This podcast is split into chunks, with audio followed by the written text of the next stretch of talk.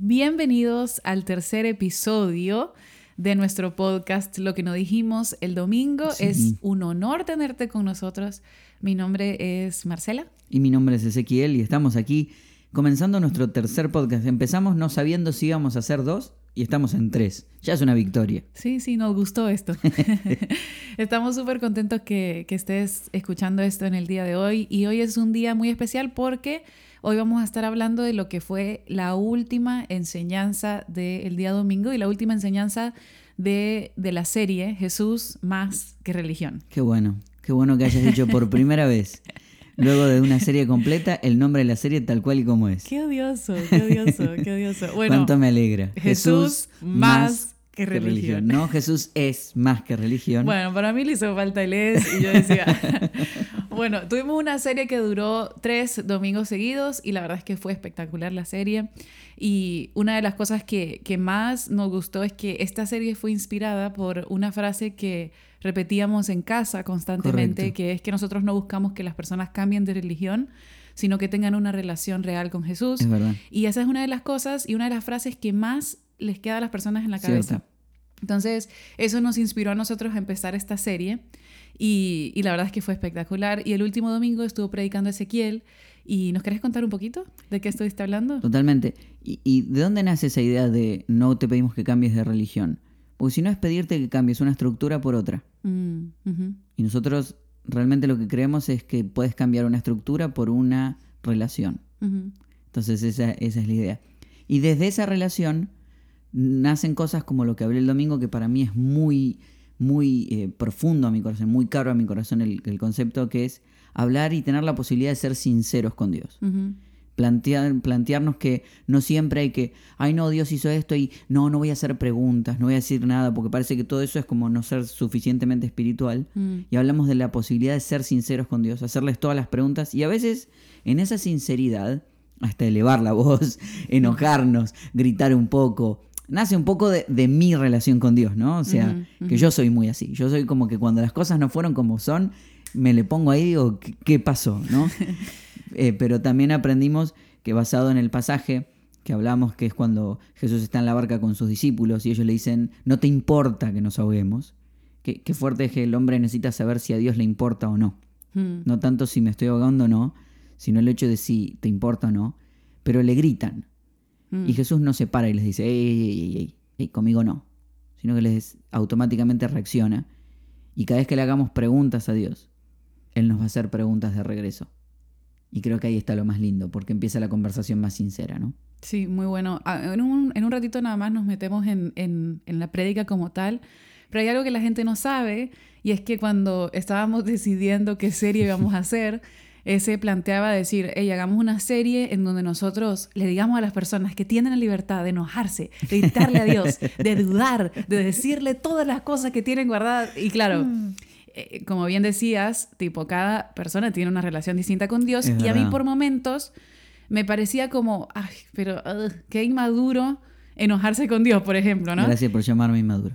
Ajá, pero no, no, no es así, yo- porque yo me he enojado con Dios, pero siempre me veía a mí misma como decir, ah, qué ridículo es, o sea, ¿cómo te vas a enojar con Dios? O sea. ¿cómo te vas a enojar con el que, con el creador de todo esto? ¿Cómo te vas a enojar con el que te cuida, con el, el que está contigo, el que no te deja sola? Entonces, para mí fue, eh, fue muy desafiante el, el decir, no, no es inmaduro enojarse con Dios, es parte de, de una relación Total. real, o sea, Sí. es parte de decir, a veces te puedes sentir con Él, a veces puedes, hey, hoy no estamos bien. Entonces, creo que hasta fue eh, muy liberador para mí también.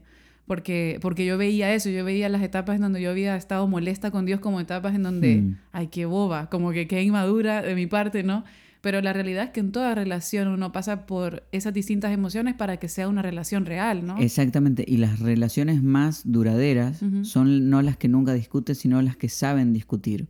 Mm, y las que en la profundidad de la discusión nace la sinceridad. El decir, esto es realmente lo que me estaba pasando, ¿no? sí. Eh, creo que por otro lado, obviamente, una relación entre un padre y un hijo, cuando el hijo es pequeñito, por ahí no hay tanta discusión. Pero la discusión real, cuando uno es adulto, uno discute mucho más con sus papás. Sí. pero porque uno es grande y porque está creciendo la relación. Sí. Y, y también puede que esto haya nacido también de la relación que tengo mucho con mi mamá. Yo con mi mamá me la paso debatiendo. Sí. Lo hemos hecho más de una vez y desde chiquitito yo le planteaba cosas, íbamos y veníamos. Y creo que eso hizo que la relación con ella sea aún más profunda Mm. Que, que una relación que no tiene esa capacidad, ¿no? Sí. No sé si lo estoy sobrepensando, ¿no? Pero también creo que tiene un aspecto cultural. El, el- el decir, te expreso mi enojo, así es como me siento, saco el bombillo y te empiezo a hablar. Entonces saco los bombos. eh, Que muy argentino, decís. Y puede ser. Como que, como que estoy haciendo el piquete acá. sí, sí, sí, exacto. Y bueno, Porque qué sé yo. puede ser. Eh, de- lo- yo lo veo como decir, bueno, eh, como vos, vos empezabas en la prédica del domingo a decir como que, bueno, eh, eh, a veces nos enseñan de decir, ok, Dios soberano, ¿cómo me le voy a presentar yo? Pero también en la Biblia ves a todos los personajes, Sí. o sea, a todos los characters de la Biblia que hablan eh, siempre con una sincer- sinceridad. Y, y yo creo en eso, creo en ser Totalmente. transparente, creo en tener una relación real, creo en, en- en enojarse y, y dudar.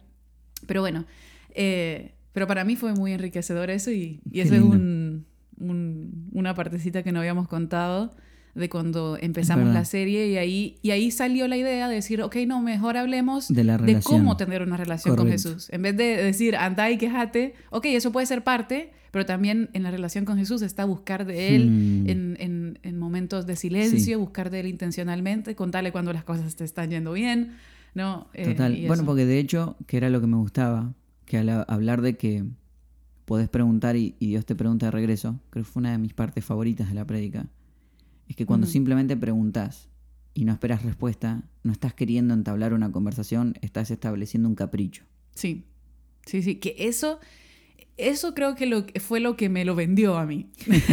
eso me vendió tu prédica, eso me convenció, porque me parece buenísimo decir, ok, anda a cuestionarlo, pero espera que él también te conteste, ¿no? Porque si no es como decir, no, porque Dios me hizo esto, porque Dios, ¿por qué hiciste tal cosa? Y decir, ok, pero espera una respuesta de parte de él. ¿No? Sí. Y creo que ahí es donde uno llega a enriquecerse, porque es- pasa así en las discusiones. Mm. Cuando uno va y le dice a una persona, ah, yo voy a ir y le voy a decir todo lo que me molestó. Ok, pero ¿estás listo que te conteste? ¿Estás listo que la Total. persona también tenga algo de decirte a ti? Porque si no, estás un monólogo. Correcto. ¿Me explico? Las discusiones en la cabeza uno siempre las gana, ¿verdad? Sí, sí, sí. Yo la quiero.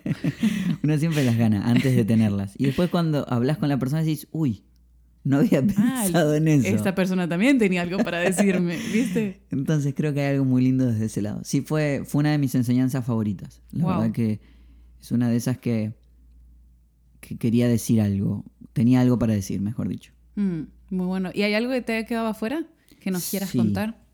Los papelitos, a ver. Chum, chum, chum, chum. Eh, em, bueno, hay una de las cosas que ya hablé. ¿Saben que Lo único que me quedó afuera, que me quedó como...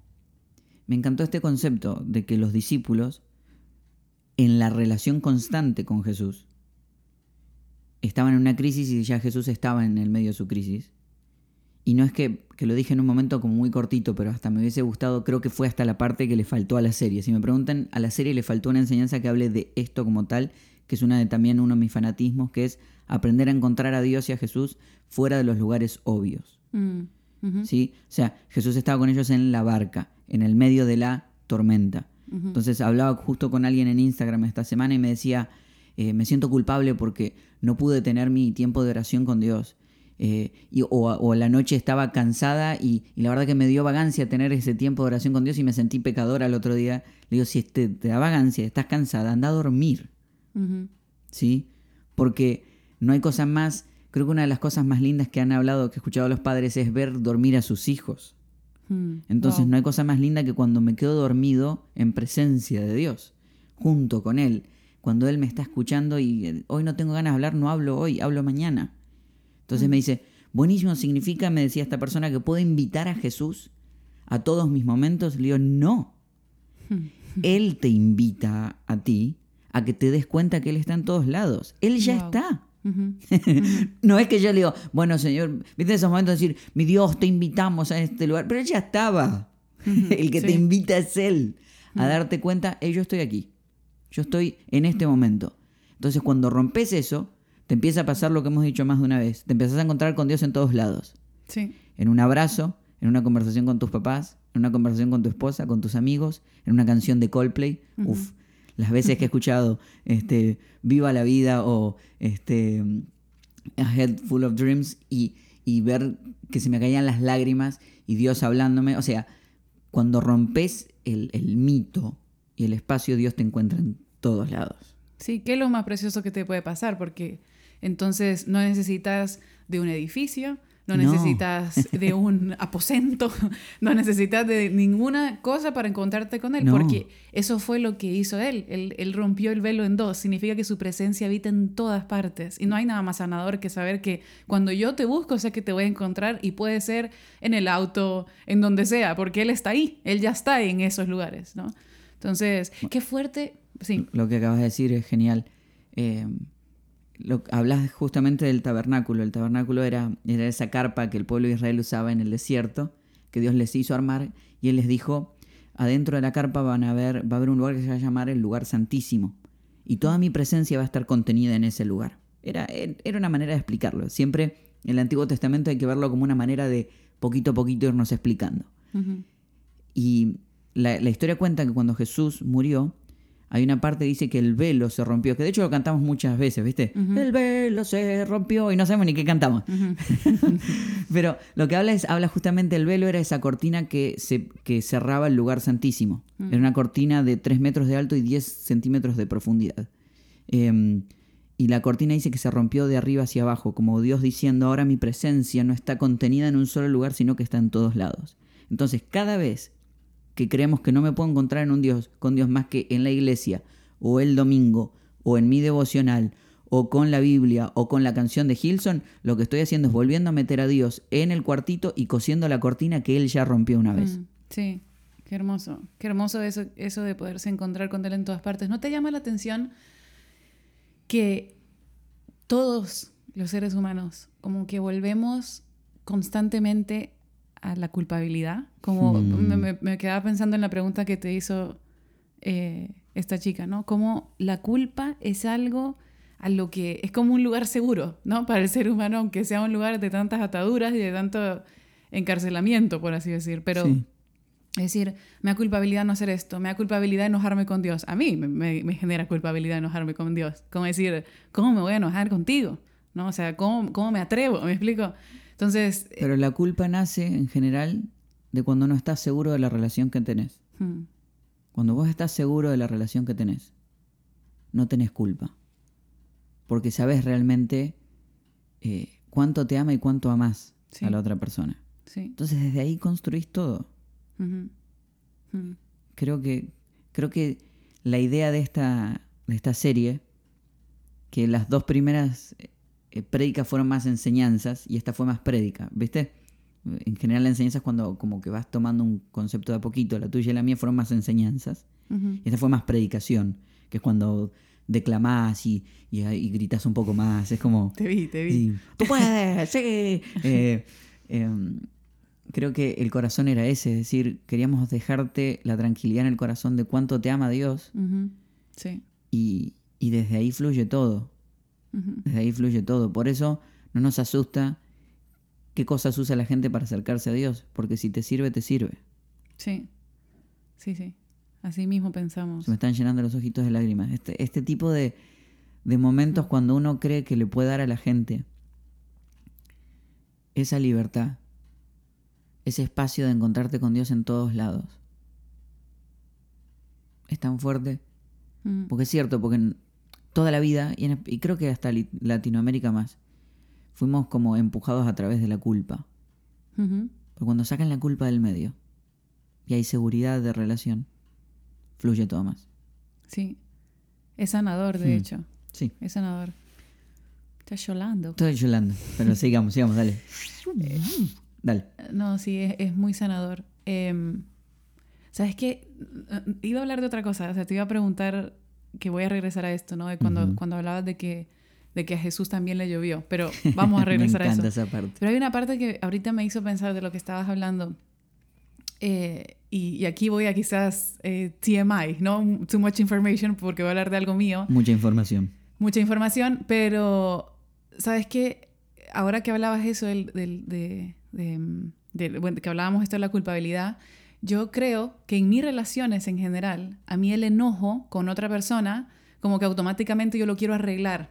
Yo no Mm. quiero como tener una relación en donde algo esté, como eh, estemos enojados. Como, Sí. no, no, porque eso me genera como decir, no, no, eh, arreglémoslo. No dejas No- que acumule. no dejemos que acumule, Es no lo dejemos así, no quiero, ¿viste? Pero me, me- me- me hacía pensar un poco, no sé si tiene tanto sentido, pero en, en mi corazón lo tuvo, que él me hizo tanto bien la enseñanza desde ese lado porque me enseñó a decir, sí, pero en la relación con Dios no, no tienes que tener miedo, Él no se va. Él está, ¿no? O sea, él te puedes enojar, puedes preguntar, él te va a preguntar de regreso y, y eso va a seguir construyendo. Sí. No sé si me explico, pero a veces nosotros repetimos los patrones que tenemos en nuestras relaciones humanas, Correcto. en, con- en nuestra relación con Dios. ¿no? Correcto. Porque la forma en la que lo- nos relacionamos con otras personas, generalmente esas mismas cosas las seguimos repitiendo. Entonces, nada, como que me dejó eso, eso me preguntaba a mí misma, dentro de mí misma, eh, por qué es que me causaba esto de no enojarme con Dios, ¿no? Pero fíjate, tenés eso precioso de que es cierto. O sea, cuando algo te molesta, tratás de ir, que yo a veces digo, ¿ahora vas a ir? Sí, ahora tengo que hablarle. Ahora. Y ella me dice, ahora le tengo que escribir, le voy a escribir ya. Mi amor, son las 2 de la mañana. Le voy a escribir ya. Pero también eso hace que tengas relaciones muy reales y muy sólidas. Entonces. ¿por qué no trasladar eso directamente a la relación con Dios? Que creo que lo tenés, por eso tampoco acumula el enojo. Me- No, no, no, no, pero sí, pero nada, me quedaba ahí pensando. Buenísimo. eh, pensando en voz alta. Em, bueno, me encantaba esto que decías de que a Jesús también le llovió. O sea, decir, a veces nosotros pensamos que, claro, Jesús fue perfecto aquí en la tierra, Sí. pero él pasó por todas las También. tentaciones que nosotros pasamos, por todas las dificultades que nosotros pasamos. Sí. Y eso es lo que lo hace realmente admirable, porque no es que él vivía aquí y tenía bonus extras, o sea, permisos, eh, permisos dados que nosotros no. ¿Me explico? Eso es lo admirable de Jesús, que él vivió una Mm. vida en esta tierra en donde vivió sufrimiento, en donde pasó por los sentimientos que el ser humano pasa Murió y no crucificado. pecó. O sea, eso es exactamente. Entonces, creo que si nosotros le sacamos eso dentro del contexto de quién era Jesús, él pierde sentido. Es decir, él pasó por lo que tú y yo podemos pasar. eh, Es que y- ahí está la diferencia entre una religión y una relación. Las religiones han establecido de que los dioses están allí arriba y, co- y comandan el mundo, de alguna manera. Lo interesante de Jesús es que es la manera de Dios de decir, yo sí te entiendo. Ujú, La cruz es la manera de Jesús decir, yo sí te entiendo lo que es el dolor. El Dios que está allá arriba no entiende nunca. Porque crea y deja que nosotros le sirvamos porque parece que Él está aburrido. Jesús es la manera de Dios decir, yo sí entiendo, a mí también me llueve. Por eso yo decía que a veces en el ida y vuelta, cuando Dios, tú dices, ¿dónde estabas? Y Él te dice, ¿dónde estabas tú? A veces la respuesta es el silencio porque tanto Dios como yo terminamos diciendo, qué injusto es esto. Qué injusto es que se vivan estas cosas en el mundo y que me afectan a mí como le afectan a Él, ¿no? Sí, sí, y eso es lo que, Mm. lo que hace toda la diferencia, ¿no? Porque qué, qué, qué feo es cuando alguien, tú estás pasando por una situación difícil y, y esa persona te dice, sí, te entiendo, y vos decís, no me No me entendés. ent- no. no sabes por lo que te No pasa. es lo mismo. No es lo mismo.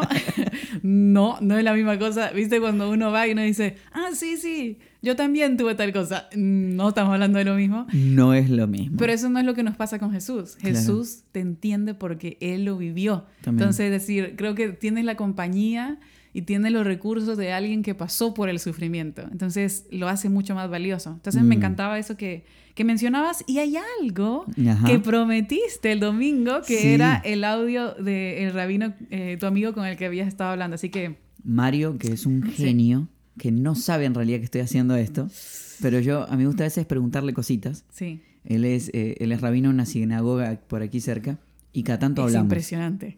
Es un genio. Es un Y genio. a mí me encanta hablar con él porque él tiene toda esa apertura donde, eh, aunque hay- en algunas cosas creemos distinto, podemos hablar de todo.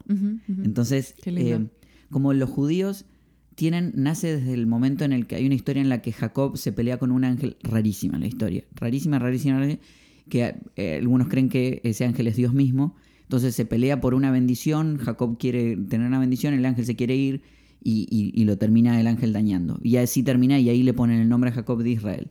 Esa es la pregunta que yo le mandé porque como justo quería hablar de este tema, le dije, ¿por qué ustedes tienen esta habilidad de que pueden discutir y hablar con Dios de esa manera? Y esta fue la respuesta, este es el audio que él me mandó, que fue tan valorable que quiero que lo escuchen. Presten mucha atención. Eh, el tema es así, eh, Jacob está peleando con el ángel, el ángel eh, le está, sí, lo está por lastimar, le toca el nervio y él queda discapacitado. O sea, ¿qué, qué es, qué es Israel? Israel es aquel que lucha con Dios y los hombres y prevalece, pero queda lastimado. O sea, Israel es el discapacitado que nunca dejó de caminar. Esa es una. Buenísimo. La otra es que, es que como el primer mandamiento, yo soy tu Dios que te sacó de Egipto, nosotros damos eh, la existencia por Dios como obvia, pero Dios no, nos pide eh, una fe ciega, no nos dice que en el sufrimiento hay que decir hay un plan divino, no nos dice que todo accidente fue porque eh, algo, ¿no? No, no, nos está esperando ahí para, para el struggle, para la discusión, para la pelea, para el, el necesito más de tu presencia cuando te siento tan ausente, que es un salmo también, ¿no? Entonces me parece que los judíos somos buenos en eso, en saber qué se puede esperar de Él hmm. y qué Él espera de nosotros. Uh. Entonces, eh, a veces eh, tengo derecho a enojarme y a decir, eh, no, no te puedo entender. Por ejemplo, cuando los dos hijos de Aarón traen un fuego que no que aparentemente el Señor no acepta, se los consume, de sacrificios que aparentemente el Señor no acepta, el fuego los consume, está en el libro de, Levítico, los primeros capítulos. Se los consume un fuego extraño, se los consume. Eh, entonces Moisés eh, está esperando a ver cómo va a reaccionar Aarón, el hermano. ¿Qué va a decir? Bendito Dios por sobre todas las cosas, maldito Dios por sobre... Se queda callado. Porque Aarón, con su silencio, lo que está diciendo primero, déjenme un poco de duelo. Y segundo es, yo no te entiendo, Dios. Mm. Yo no, no, esto no, esto no. No dice, Dios sabrá, hay un motivo interior, voy a salir fortalecido, voy a entender algo. No, esto no, esto no. Y decir, Dios, esto no, no significa tener menos fe. Justamente porque tengo fe, digo, esto no. Y, ahí llega el audio. No. Yo te invito a que frenes ahora, vuelvas para atrás y vuelvas a escuchar esos dos minutos que valen oro. Ay, no. Dios, esto no. ¿Sabes qué? O sea, me dan ganas de llorar cuando él dice eso. Cuando dice, esta parte no. O sea, porque creo que todos hemos pasado por esos momentos donde dice, lo que sea Dios, pero no me toques esto. Esto, no, esto no. Uf, ay, no. Vamos a llorar los dos. Cuando dice, lo que sabemos lo que podemos esperar de Dios, pero sabemos lo que Él espera de nosotros. Sí, sí, sí, sí. sí, sí, sí. Y me encanta que dice que Israel es el, es el, lisiado que sigue avanzando. Y creo que todos somos un poco lisiados que hemos seguido avanzando en esta vida. Tenemos alguna herida que nos fue hecha y seguimos avanzando. Sí, sí, sí, sí. Sinceramente creo que vuelvo a, un tópico, pero un poco de esto que decía eh, Rabino Mario también. O sea, creo que el enojo tiene sentido cuando esperas una respuesta de regreso. Cuando esperas que él, o sea, te, te, presento lo que me molesta, te presento lo que siento que fue injusto y luego yo espero a ver qué tienes para decirme. Eso, eso para mí, de verdad, que cerró la ecuación. Hmm. O sea, es como decir, claro, sí, entonces sí se puede, porque entonces es un diálogo. Total. ¿No? Wow, me encantó. Diría Lelutier, esto deja de ser un monólogo para pasar a ser un biólogo. Muy buena, Lelutier. Eh, bueno, tengo, tenemos aquí unas preguntas. ¿Estás listo? Sí, pusimos, eh, al, final de las prédicas estamos poniendo en nuestro Instagram para que la gente haga preguntas sobre la prédica. Después aprovechan para preguntar cualquier cosa también. Sí, sí. pero, pero están buenas algunas que llegaron sobre la prédica y tenés algunas ahí dando vuelta. Te puedo preguntar una que no es de la prédica del domingo, una de esas.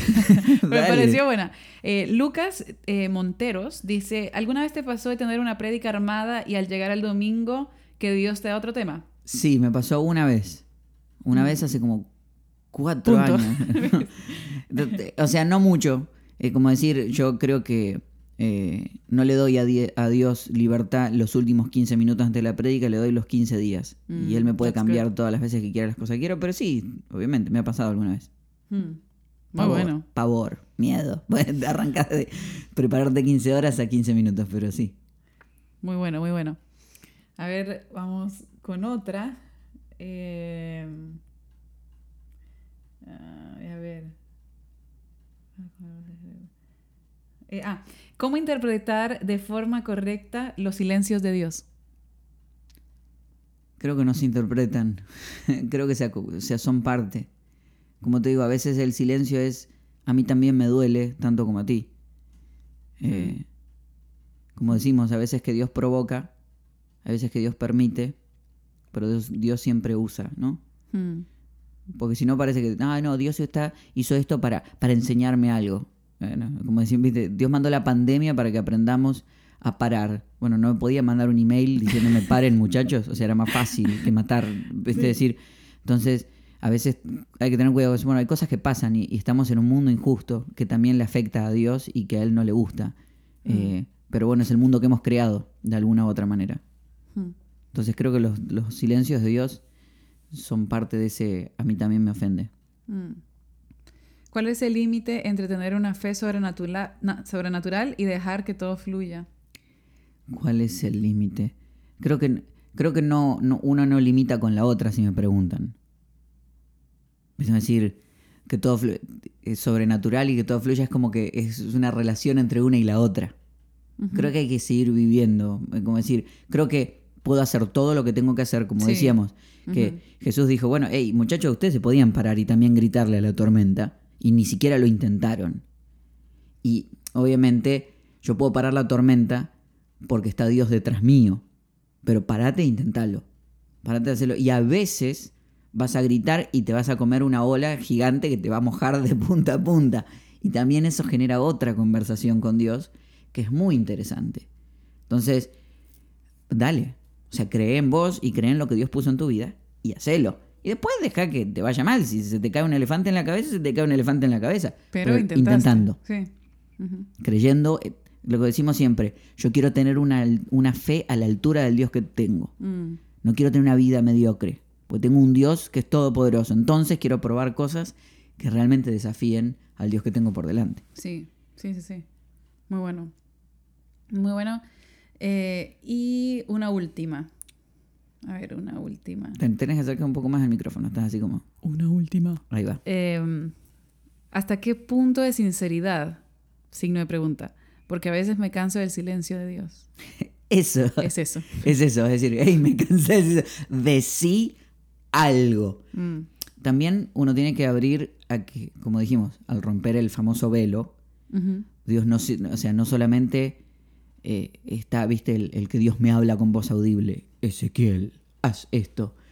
Em, pero también a veces te habla con, con un abrazo, con la palabra de un amigo.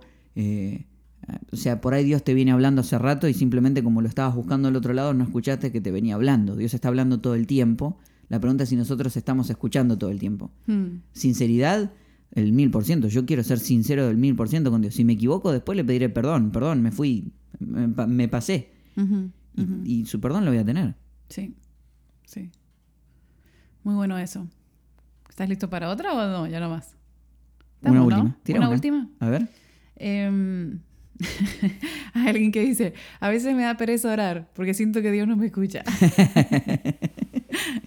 y pone una carita riéndose. Entonces cambiar el sistema. Sí. sí. Ora en otro lado. Hmm, sí. Eh, ora en otro lado.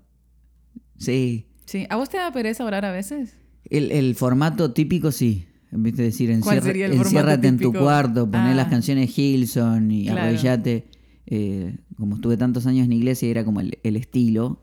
Ujú. Em, sí, porque varias veces no escuché nada y viste, es como que pasé horas extras. Sí, yo he escuchado a muchas personas decir, ay, me da pereza orar porque siento que Dios ya sabe lo que yo, si es Dios, o sea, tipo, ya sabe lo que yo le voy a pedir. Bueno, pero igual hay un, hay un no sé qué, hay un Bueno. poder en hablarlo y decirlo, ¿no? Total. No es lo mismo decir, ay, ¿para qué voy a hablar con mi esposo si él ya sabe lo que a mí me gusta? Y bueno, pero Hablalo, es le una digo relación. igual, estos zapatitos me están gustando y se viene nuestro aniversario, ¿no? Uno tiene que hablar. Falta para el aniversario todavía.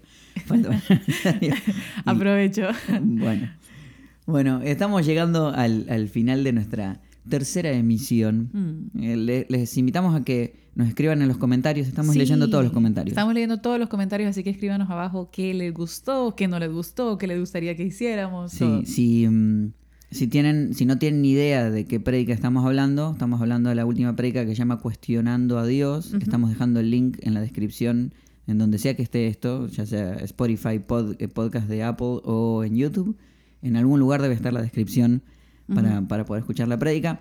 Y todos los martes estamos teniendo estas conversaciones juntos. Sí, y hay algo muy bueno, es que este domingo tenemos serie nueva. Comenzamos serie nueva. Comenzamos serie nueva, ¿podemos decir cuál es la Sí, serie que comenzamos? comenzamos Sí. con la serie Valores de Casa. Valores de casa. Y te voy a explicar por qué. Los valores de casa determinan no qué es lo que casa hace, sino quién casa es. Y, y quienes pertenecemos a casa, cómo somos. Sí, O sea, son nuestros valores de vida. sí. Y además los valores nos dan una meta a dónde llegar. No es que necesariamente todos nos describen, sino que siempre decir, "Ey, a esto, esta es nuestra meta. No son descriptivos, sino aspiracionales. O sea, aspiramos a ser así. Sí. Y no es que es casa como institución, sino casa como grupo de personas. Sí. Eh, sí. Por eso cada uno de nosotros lo vive no solamente cuando pertenece a lo que hacemos dentro de casa, sino a lo que hacemos fuera de casa. Y como estamos, todo esto de la pandemia hizo nacer una iglesia nueva. Hay mucha gente que nos está escuchando que nunca en la vida había sido parte de casa y ahora se sienten súper parte de casa desde cualquier parte del mundo. Dijimos, creo que es importante presentarnos más en sociedad y decir, estos somos. Sí. Y, y contarte también eh, cuáles son los ocho valores de casa. Así que eso hay que aprendérselos de memoria, Sí. tatuárselos. Ah, bueno. Eh, ¿Con cuál vas a empezar? voy a empezar con hablar de Jesús es nuestra misión. Mm, muy bien. Me Vamos a hablar de que eh, antes de hablarlo en palabras hay que hablarlo en acciones. Eh, entonces siempre decimos que eh, primero lo experimentas, después lo vives y por último lo hablas. Así que Muy eso bien. vamos a hablar el domingo. Bueno, si están escuchando hasta este momento, escriban en el chat, en el- los comentarios, hablar de Jesús es nuestra misión, que va a ser el valor que vamos a estar hablando el día domingo. Muy bien, bueno, esperamos que lo hayan pasado bien. Eh, para mí ha sido uno de los que más disfruté de este podcast. Wow. Sí, Qué creo, lindo. creo que creo que tuvo un extra, ¿eh? Así que está bueno. Para que quede en los anales de, de los mejores. De los tres, uno de los mejores. Muy bien, bueno, los queremos. Nos vemos mañana en el servicio de las 8 de la noche. Aprovecho ahí a announcements, Sí, ¿no? Siempre y cuando lo estás escuchando martes. Si lo estás escuchando otro día, puede ser cualquier día. sí, sí, por mañana miércoles tenemos la experiencia a las 8 de la noche. Nos vemos cuando nos tengamos que ver. Sí. Y si no, nos escuchamos la semana que viene. Qué lindo que hayan estado. Muchas gracias. Los queremos. Chao.